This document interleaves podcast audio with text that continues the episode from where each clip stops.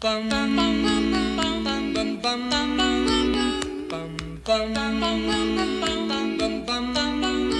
位亲爱的听众朋友，大家好！你今晚收听的是《宝神开讲》这个节目，我是这个节目的主持人，我是咪咪，我是夫妇。若是你有兴趣要继续收听落去，阮有一个良心的建议。Please lower down the volume before you continue to listen, because this program is going to be super noisy. 本节目将以中原标准中文播送，感谢收听。欢迎收听宝神开讲，我是咪咪，我是夫妇。这么低沉。今天夫妇将以李记准的声音跟大家聊天。OK，李记准，呃，我们今天呢，想要跟大家分享一下我们的打工度假的人生，不是不不是所谓的呃真的去打工度假。我觉得我们把我们的人生过得就跟打工度假没什么两样，这样子。是的，然后我我因为因为反正就是最近在家工作嘛，然后因为欧洲的关系啦，欧洲现在还在封城，所以大家都在家工作。然后我又是一个自由业者，所以我就是很久没有享受到，也不是说享受，就是可没有那种可以跟同事一起工作，然后领固定的薪水的那种当薪水小偷的日子。所以我最近就开始有点想念那个以前打工的日。就是或者是在公司上班的那种生活，嗯然后我就觉得我以前做过很多很奇怪的工作啊，嗯。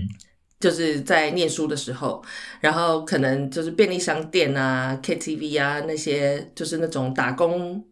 打工、打工仔会做的工作我都做过，餐厅啊、咖啡厅啊什么都做过。然后我也做过，因为我本身是念戏剧的，但是我其实没有真正在那个戏剧圈里面 就是努力过这样。那我我我那时候做过大概最接近演戏的一个工作的话，就是所谓的呃酒店电话接线生。然后这个电话接线生的工作呢，是一个很奇妙的工作，它其实跟演技是非常有相关的。它就是它怎么运作呢？就是呃那个比如说酒店。呃的小姐们，她们都有花名嘛，比如说呃叫花，就比如说叫咪咪好了哈。那那酒店小姐的花名是咪咪，然后我们就要假装自己是那个酒店小姐，然后就要替那个酒店小姐打电话跟客人，她的客人恩客们联系感情。嗯嗯嗯，那因为酒店小姐很忙，所以他们并没有办法自己做这件事情。就是一种分工的概念。对一个分工的概念，我们去做那个呃 customer relationship maintain，对对对，然后他们就是他他们就是做实际的那个呃营营收的人这样子。那我们我们的职位其实非常重要，我们必须要去好好的经营他跟客人的关系，就替那个酒店小姐去经营跟客人的关系，还要替他去开发新客户。嗯所以我们有一个像是花名册那样子的记录本，嗯嗯那个年代还大家还是用纸本在记记录的时候，这样，然后我们就有一个记录本呢，上面就会写的很清楚，就是比如说这个客人，我今天打电话给这个客人，然后我们的谈话内容是什么，然后呃，就是这个客人的呃。反正就是会写一些很细节的东西，现在听起来真的很可怕，就是完全是 完全是骗人家隐私的那种。就是你会跟那个客人装熟，比如说你就假装自己是咪咪好了，然后就打电话就酒店小姐咪咪，然后你就会假装是酒店小姐咪咪打电话给那个客人，然后可能就会跟他说：“哎、你怎么这么久没有来看我？”然后他就会一开始大部分的人其实都会说你是谁这样，然后我就说是咪咪呀，我们上个礼拜怎样怎样，你还要跟小姐酒店小姐蕊过，就是那个客人什么时候去找过他，就会跟他说哦上个礼拜在什么什么地方，然后我们见面啊，然后你还跟我划酒泉，你不记得了什么之类的，对，然后就是要呃尽量去跟这个人呃。刮干净之类的。然后呃，有些有些人，比如说像是我们要开发新客户的时候，嗯然后那些人呢，呃，就是他们通常一般人其实都会有一个距离感嘛，就想说陌生的电话打来给我是谁这样子，然后你就要演一些呃很可怜的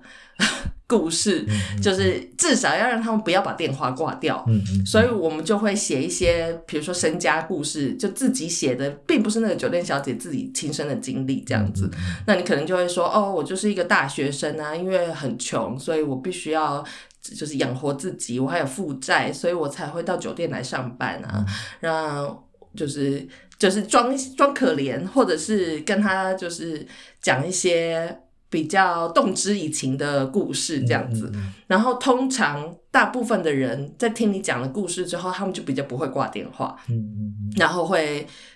稍微跟你掏心掏肺，就说哦，真的啊，那你在什么地方上班啊？那呃，有机会的话，我可以去看看你这样子。那这是开发新客户的路线是这样子，然后这些人如果真的去了以后，就是我们如果接到一个客人，就实际上他真的去了那个酒店的话，我们就可以收到佣金。嗯然后其实这个工作，呃，对当时的我来说，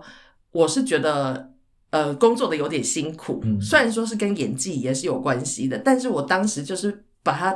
too personal，就是怎么说，就是因为我我是一个未经世事的少女，当时嗯就是我也没有谈过恋爱，就是不所以我不懂方法演技，就是那时候拿自己的真感情在演这样。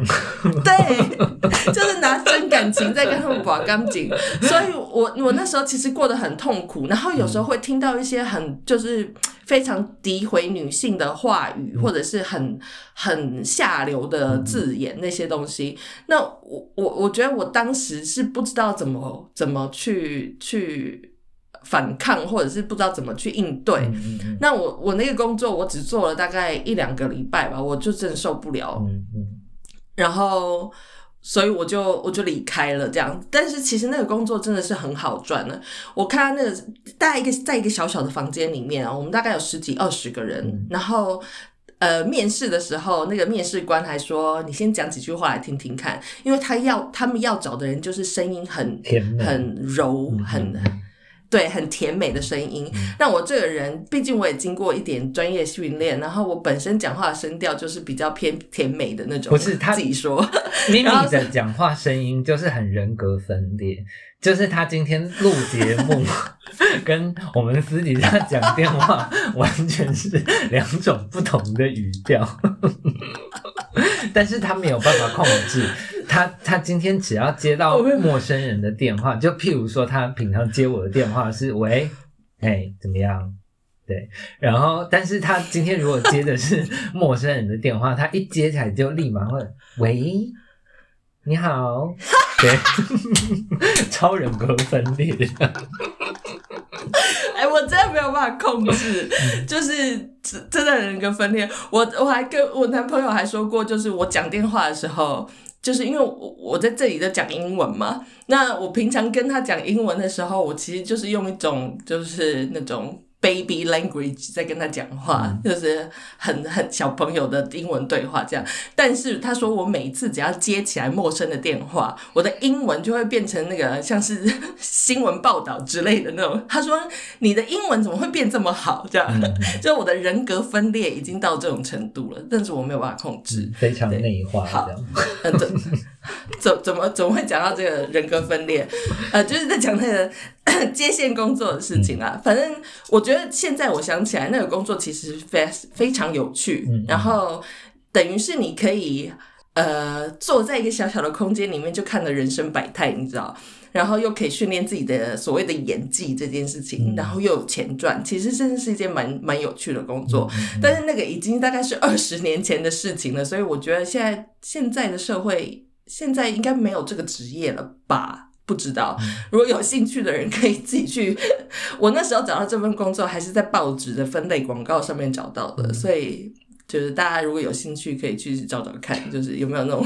我我觉得，我觉得这这个这个经验，可能对于很多那个新进的演员来说，也会有嗯、呃差不多程度的困扰。就就像我们刚刚讲到，就是呃，在现代的那个那个呃呃怎么说戏剧圈吗？反正是很流行方法嗯演技的，就是你你可以调动你的情绪，但是你不是用你自己嗯真实的感情。然后去演绎这个角色，对，然后所以，可是我觉得对于新演员来说，或者是对于台湾演员来说，大家可能，呃，就是你没有经过这么这么有系统的训练，然后所以嗯你就必须要拿你很难抽离自己对对对对对。嗯，可是我记得我那个时候听到你在做这个工作的时候，我就觉得很有趣，因为呃，就像你说那个开发新客户啊，就是那个人你可能根本嗯没有。呃，就是他可能根本没有去消费过，然后他完全就是一个陌生人，对。然后，嗯但是嗯就是反正你就是要想办法不让他挂电话，然后就是久了，就是这些男人居然真的也会被撩起来。然后我记得我那时候嗯听到，我就觉得、哇，其实这个是一个很高级的工作，就是它是一个那个人类观察，然后那个人性观察的，就是对，很像是对在一个现在实验室工作这样。对，现在想起来确实是这样子，很有趣，就是一个文化观察，一个人类人类学的观察这样子。对，但是当时，当时我年纪小，你知道，嗯嗯嗯，天真活泼，就是。就对这种事情，那时候真的是没有办法接受，这样。对现在想起来是有点可惜。对，就啊就一心的真的觉得自己很悲情，就是我是一个酒家女，对，就是一直觉得到底为什么我要在这边被人家糟蹋？哎，对，好，就是如果有人想要做这种工作后，我觉得这个也是一个很不错的工作，可以就是所谓的换位思考的一个工作，你可以去假扮一个他人的人生，这样，然后你没有什么真正的损失。好嗯，这样说可能对真正的酒店小姐不太公平啦。但是就是你可以去更，就是你做了这样子的工作，你可以更体会那个就是。呃，你你可能，我觉得学戏剧就是这样子，你可以去去带入一个你完全不可能会过的人生，嗯嗯然后去去体验那个人生里面发生的事情。我觉得这样真的可以帮你打开视野，就是你你真的可以看到更多不同的观点，这样子。对啊，我我我其我其实想要那个就是。怎么说平衡一下啦？就是那个也不是说嗯真的，你拿真感情去做酒店小姐就怎么样？就是我相信有很多酒店小姐，就是、就是他们也是就是拥有很高级的演技的这样。我对我只是想说，也是有可能就是其实其实这个跟真正的酒店小姐是真的完全不同性质的工作。然后我觉得不同性质的工作就是需要不同的能力。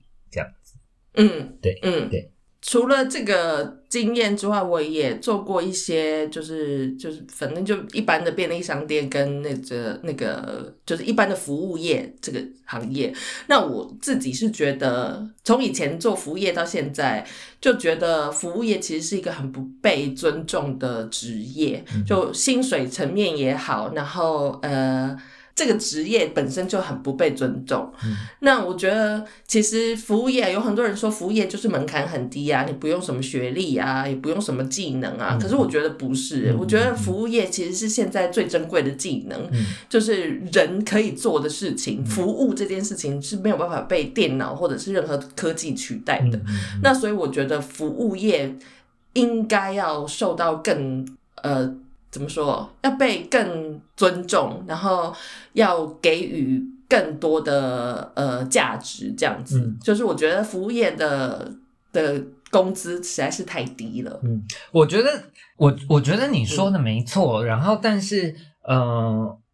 我有稍微不一样的想法，就像刚刚讲的，就是演员这件事情，就是台湾没有一个很好的嗯教育系统，然后在做这件事情，好，至少没有像好莱坞。那个样子的专业系统，然后所以其实有很多嗯演员是、呃用自己的真感情在摸索在试，然后其实呃，嗯我我因为我们都念过戏剧系，就是这种呃努力其实会很伤自己，就是不管是自己的精神还是呃体力，嗯。对，然后嗯。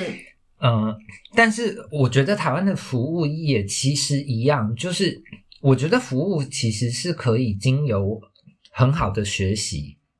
然后把它拉到一个嗯。更高的层次。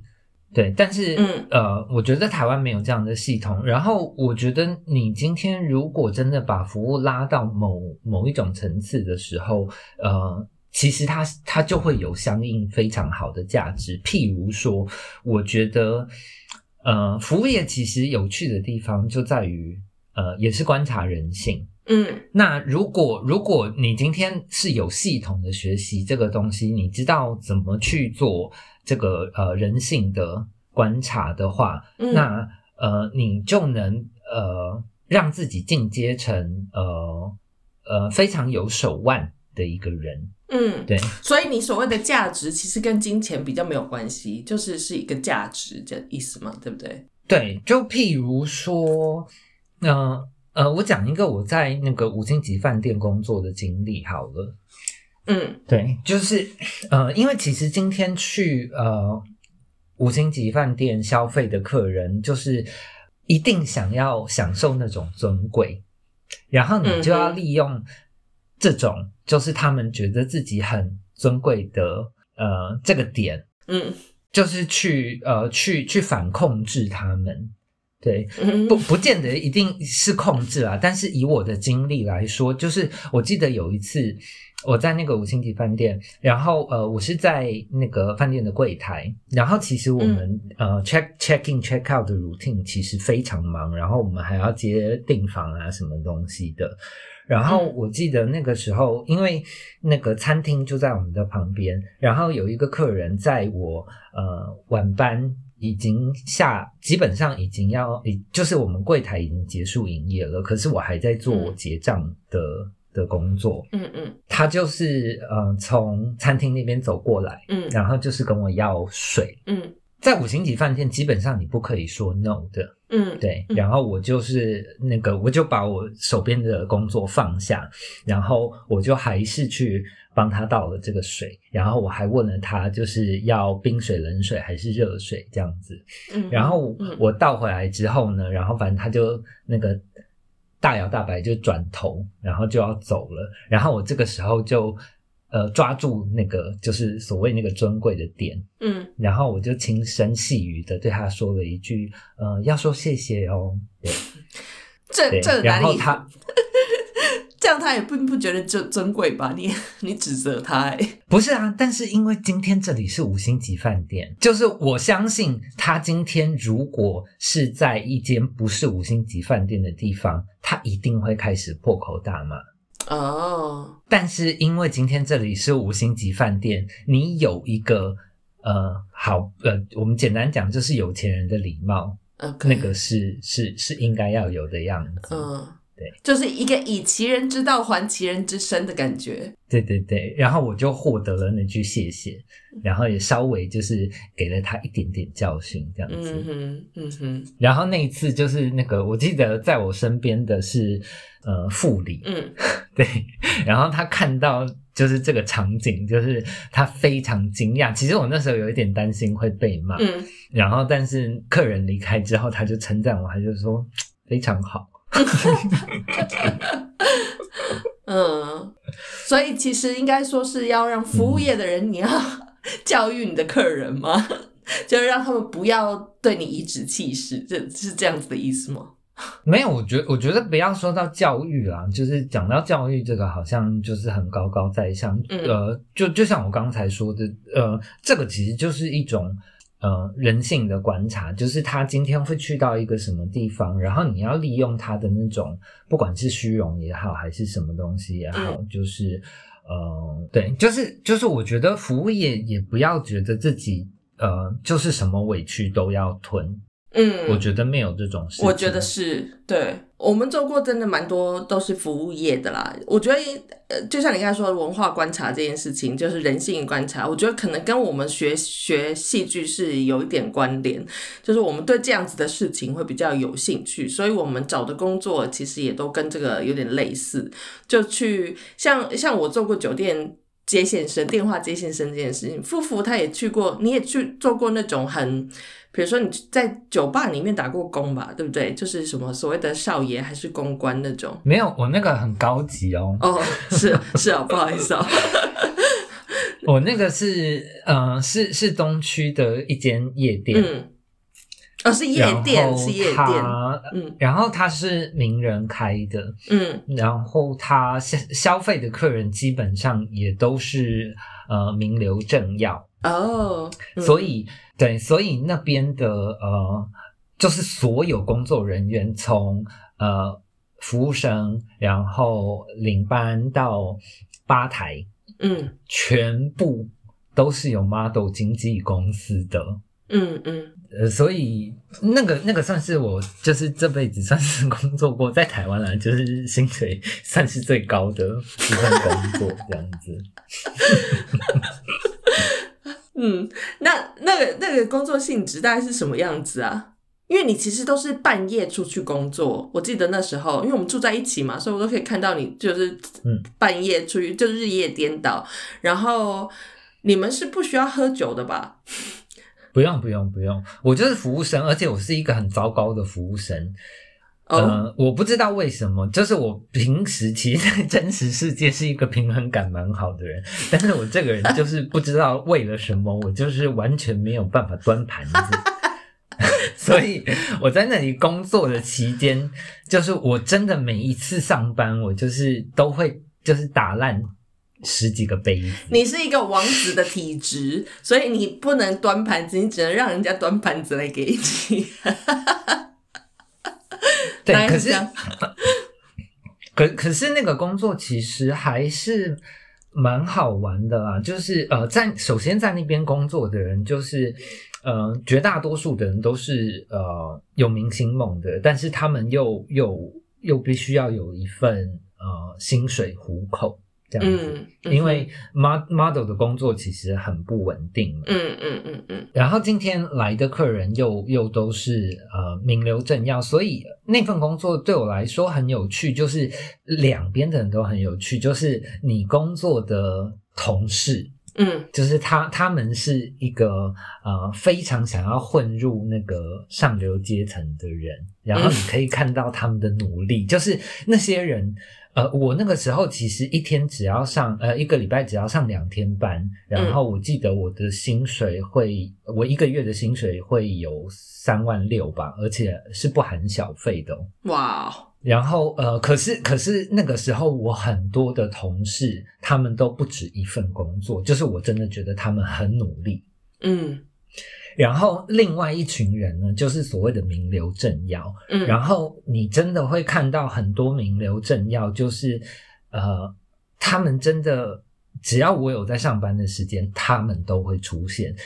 然后我那个时候其实很难想象，就是因为我我自己不喝酒，嗯，所以我我很难想象，呃，就是怎么可以有人就是花这么长的时间在喝酒？嗯，对。然后，尤其是呃，就是夜店，它它的营业时间其实就是从晚上，然后到隔天凌晨嘛，嗯，这样子，嗯，那他们就是可以轻轻松松一个晚上喝掉一两百万的酒费。哇哦，那时候他们是在谈论一些什么样的事情啊？还是你不会去听？嗯，其实听不到。就是因为，因为它就是一个夜店嘛，其实环境还是蛮嘈杂的。嗯嗯。可是我觉得那个功能也差不多啦，就是大家在交际啊，然后可能也是呃有一些工作上的应酬啊，什么东西的这样。嗯哼，嗯。但是我觉得是也也是很有趣的观察了，就是你可以看到那个社会上两个截然不同阶层的人，然后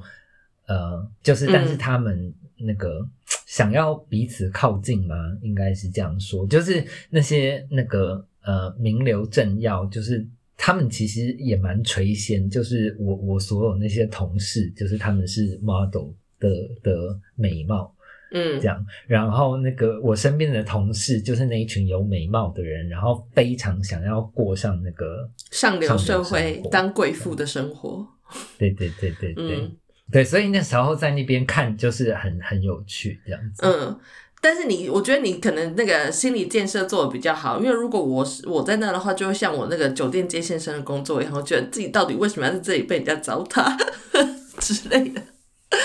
可是我没有被糟蹋，就是那个老板对我非常好，就像我说，我真的一天到晚在打破杯子，然后但是就是从头到尾没有人凶过我，我觉得我都不知道为什么大家要付钱给我。就是就是就是买你的长相啊，就是漂亮啊，这样子，对不对？嗯，可是我那个时候，我觉得应该是这样说，就是有些人会觉得啊，当花瓶好像是一件很很可耻的事情，然后就会汲汲营营，要很努力。我就是这种人，但是其实嗯呃。你其实当花瓶也并不是什么不好的事情，就是对你就是卖你的美貌跟漂亮嘛，那那个东西你也是需要去经营的，也不是说随便就可以得来的，就是你也不是说所有人你想当花瓶就可以当花瓶的，那我我就是没有办法当花瓶的人，所以我就很努力嘛，就是做一些其他的事情。那如果是可以当花瓶的人，你就要很骄傲的去使用你的这个技能，就是让个让你自己就是看起来维持的这么漂亮，要也是很难的。像夫妇已经年近中年了，还是可以这么漂亮，这件事情就是一个很了不起的一个技能啊。因为我很坚定，就是我的人生就是想要当一个花瓶，就是我太有内涵了，我不想要这个样子。嗯嗯，对，没有啊但是我觉得我小时候就是没有搞懂这个，所以我当电话接线生的时候会觉得委屈，就是因为我觉得大家都把我当成一个花瓶，这样，嗯嗯嗯嗯嗯嗯。但是我那个时候，呃，其实也是我那个忧郁症很严重的时候，然后那个时候工作其实只是为了要要要要温饱，要求生，所以我觉得。呃，我我会觉得有趣，就是因为可可能也是因为我有精神困扰吧，就是我到哪都是一个很格格不入的人。对，我觉得就是因为那那个格格不入，所以帮助我没有受两边任何的影响。嗯哼嗯哼。讲到穷这件事情，我们为了为了温饱，我们其实做过很多就是很奇怪的工作，像这个，但是我们还是钱很少。那我就记得我最苦的时候，就是曾经是一个礼拜只花了三十五块，就是买了一条吐司，然后就配水吃啊什么之类的那种，就是三十五块过一个礼拜。那嗯呃，我在便利商店打工的时候，或者是在咖啡厅打工的时候，我也有这种经验，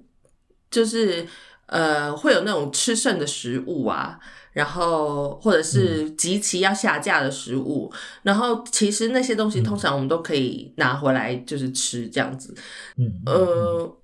我觉得这种时候我收到那些像是，比如说我在 Seven Eleven 打过工的时候，那那时候就是会有那种过下架的食物可以可以呃怎么说，就是还它算是。呃，期限到了，但是它其实还是可以吃的那种食物。那通常呢，那些食物都是会被回收，会报废。那我们那时候的店长呢，就人很好，他就会把那些东西分发出来给我们吃。就是他知道我们都是穷学生嘛，所以他就会把那些东西，就是说，哦，如果说想要吃这个便当的话，你就可以把这个便当带回去，没有关系。这样。然后后来我也遇到，就是。在咖啡厅工作的时候，然后老板会提供午餐，因为他知道来打工的人都是很辛苦的，没有什么钱，然后所以他就会准备午餐。那午餐当然通常也都是店里面卖的东西，可能就是比如说一些呃面包啊或者是什么的，然后老板就会拿出来请大家吃。那我觉得，嗯呃，就是在很穷的时候，我们多少都有这种人生都有这样子的时期啦，所以。我就很感谢当初受到这些人的帮助，这样子。所以我自己现在如果有能力的话，我也会想，就是要帮助别人，就是可能把我、呃呃可以，不管是食物也好，或者是一些精神上的事情，就是我觉得。呃，对我来说就会觉得哦，我现在够用了，我可以我可以分享给更多人，那我就会想要等于像是报答我以前照顾我的人那样子，然后我去去照顾更多人这样。嗯嗯嗯我因为我自己过过很穷的人的生活，所以我大概可以理解你有的时候会需要做一些呃，可能你觉得是不是很怎么说？比如说你会贪小便宜，那那个贪小便宜其实是必须的。比如说我曾经做过，就是因为很穷，然后没有钱去买卫生纸，我就去公厕里面拿那种就是放在储藏室的卫生纸，然后把它放到包包里回家用之类的，像这种事情。但是我其实，在做这件事情，我还是觉得很很很懊悔，就是为什么要做这种这种事。但是，嗯，如果说像我们举例来说，好，我们那个我们开了一间在台南开了一间旅馆嘛，那嗯前一阵就发生了一件事情，让我我跟夫妇两个人都有点傻眼。呃，就是我我们在住宿的地方会准备一些呃饼干啊、零食啊，然后过年的时候还有准备糖果，嗯就是呃让客人在譬如说三更半夜，他突然肚子很饿，然后但是他可能就已经换好睡衣了。但是就是懒得出去再买东西吃的时候，可以让他充充饥然后，让他比较好睡。然后这个其实是我们的服务的一部分，这样嗯子。嗯对，然后但是呃，就有一组客人嗯就呃把东西都都吃完，然后又打包带走嗯这嗯样子，而且没就是没有没有没有问过我们这样子。嗯嗯，因为你一开始的时候以为他们就是很饿，所以把东西都吃掉了，但是后来发现就是是，比如因为那个摆在外面就客厅的那那个糖果是那种一整盆的，就是很大一盆的糖果，嗯然后那盆糖果就是整个消失，那那不可能是在一个晚上之间被吃完的，就是这种事情，嗯所以应该不是因为很饿或者是怎么样，所以把它吃完。然后像泡面这种，他们也是就是一整袋的，整个里面有五小包的那种，一整袋拿走这样子，所以就是其实应该这不算是。呃，很饿或者是什么的原因，所以把那些东西都吃掉，这样。那所以我，我我听到这个故事的当下，我其实真的觉得很吃惊，就是，嗯嗯，嗯嗯我我是不太能理解他们的心态是什么啦。那嗯嗯对，就是觉得呃，如果说你知道这个东西是呃是共用的，然后嗯、呃你却把它整个占为己有，就是其他人可能就没有办法享受到我们我们提供的服务，那嗯，这个其实是不是一个有点自私的行为，或者是就是他们的心态到底是什么这样子？那夫妇那时候的感觉是什么？我我觉我觉得就是自私啊，因为嗯、呃其实我们今天准备的这些东西就是要给客人吃的嘛，所以就是他、嗯不怕他今天真的被吃完，对，对我我们其实真的不怕你吃啊，嗯。但是我怕的是其他客人没得吃这件事情。嗯。因为我我觉得你今天你就算好，你真的要稍微打包，然后它消失的很严重，甚至是你你只留了一包东西在那边，我我我的反应都不会这么大。嗯，对我也是是这样觉得。只要其对，就是只要其他人还有一点点东西可以可以吃可以使用，嗯我觉得都都都不是问题。嗯对，然后就是因为今天呃，你会影响到其他的人，嗯呃，这个行为真的不是很好了。因为我我觉得我们刚刚讲的就是，譬如说我们以前过过穷的日子，那呃，我觉得求生跟贪小便宜是两回事。嗯就是，呃，对啊，我我们俩的人生其实呃有很大一部分就是在我们那个那个年轻的惨绿时期就定掉了。嗯然后讲的好听一点，其实可以说我们的人生观是及时行乐，嗯嗯对。然后但是呃，其实也我我们也没有这么的怎么说，呃，生活的这么美好，或者是呃这么无忧无虑。就是那那个及时行乐，其实并不是这样来的，而是嗯我我我们那年轻的时候过的那个生活，真的是想要怎么生存下去。嗯然后，所以我我们真的只能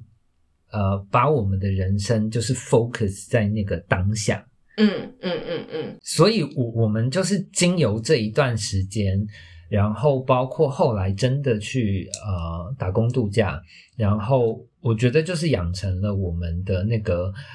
呃，就是不去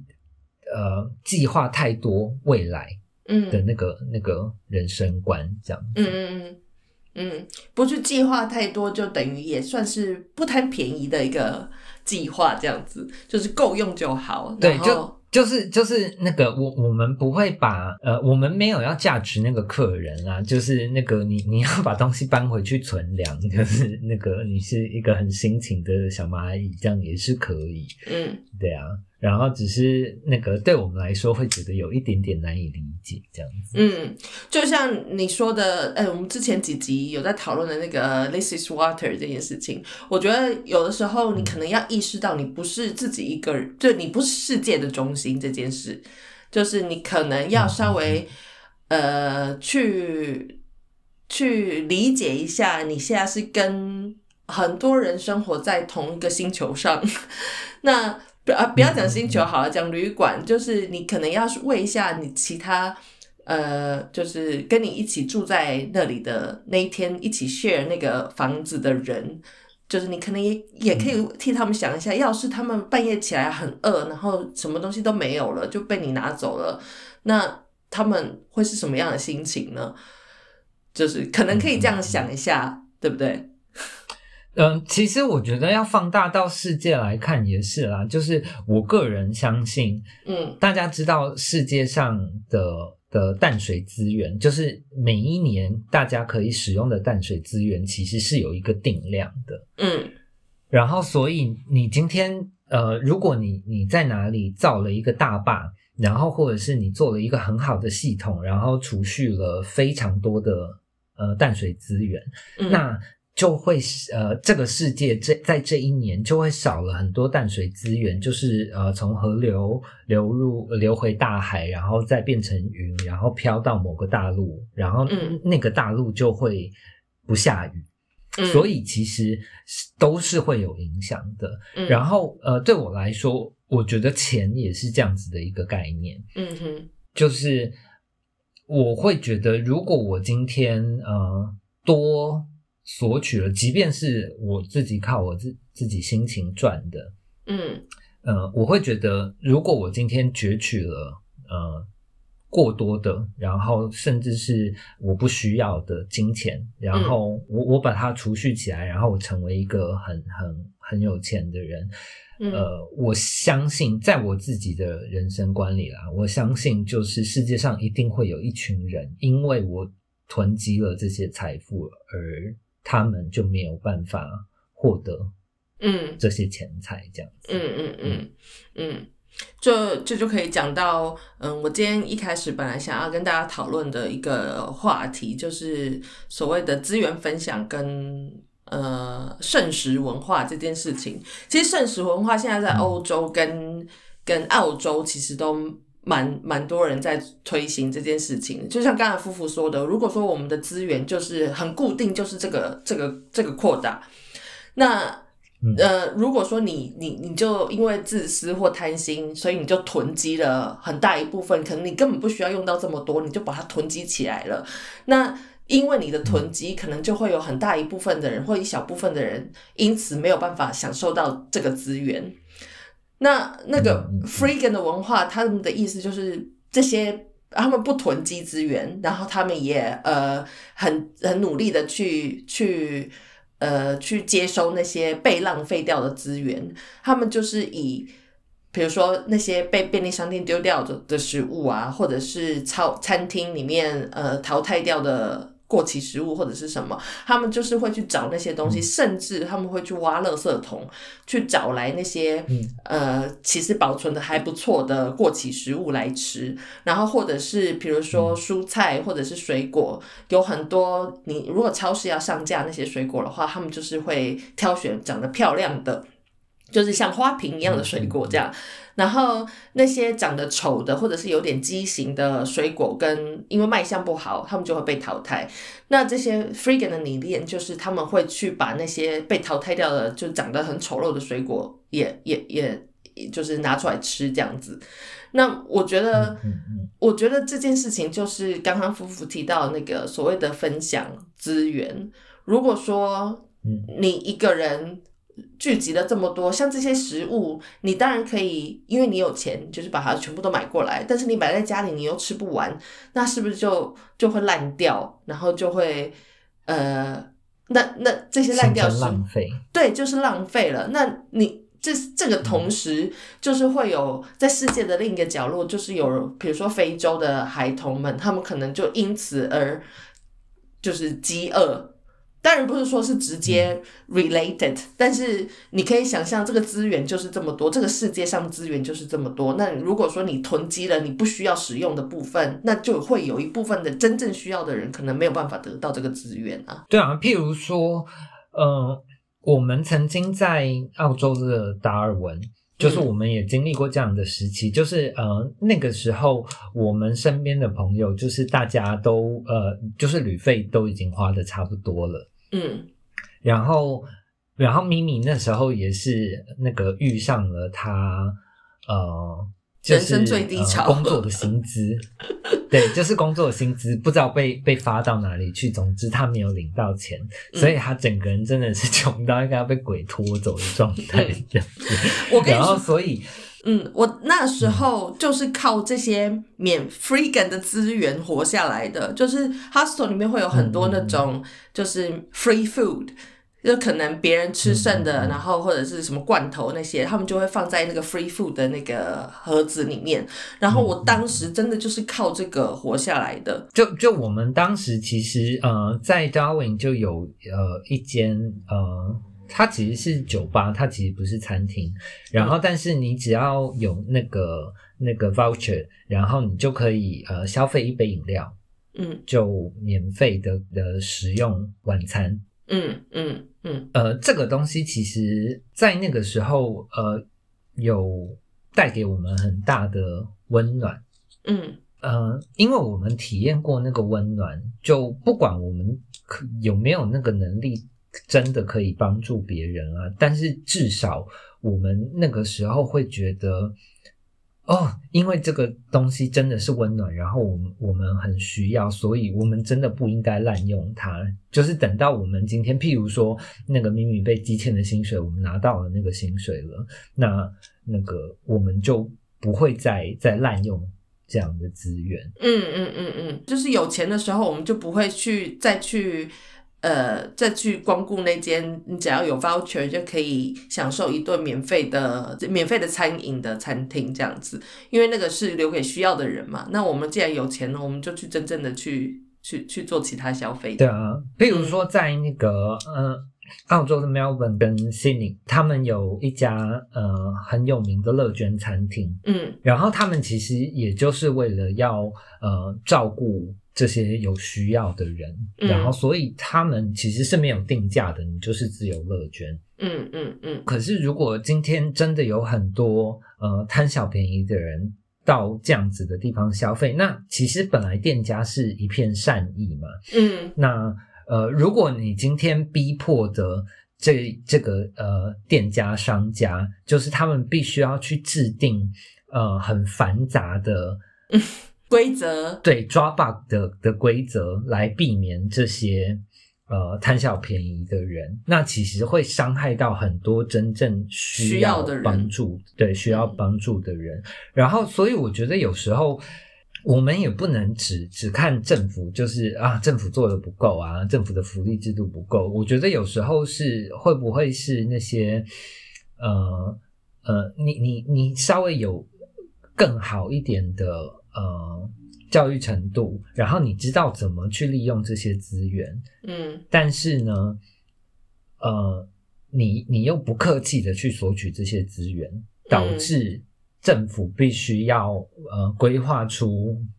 呃各式各样更更更严格格的规定防御系统，嗯对，导致那些真正需要帮助的人，就是生活越来越惨。我觉得嗯这、这些东西是有相关的，大家其实可以想一想。嗯，就简简而言之，就是我们被呃他人分享的资源。呃，我们受益了他人分享的资源，所以我们之后就会懂得，嗯我们也要做同样的分享，去算是回馈或者是什么。那 Into the Wild，它这里面就有一句话，就说，就是他现在才了解，真正的幸福是需要有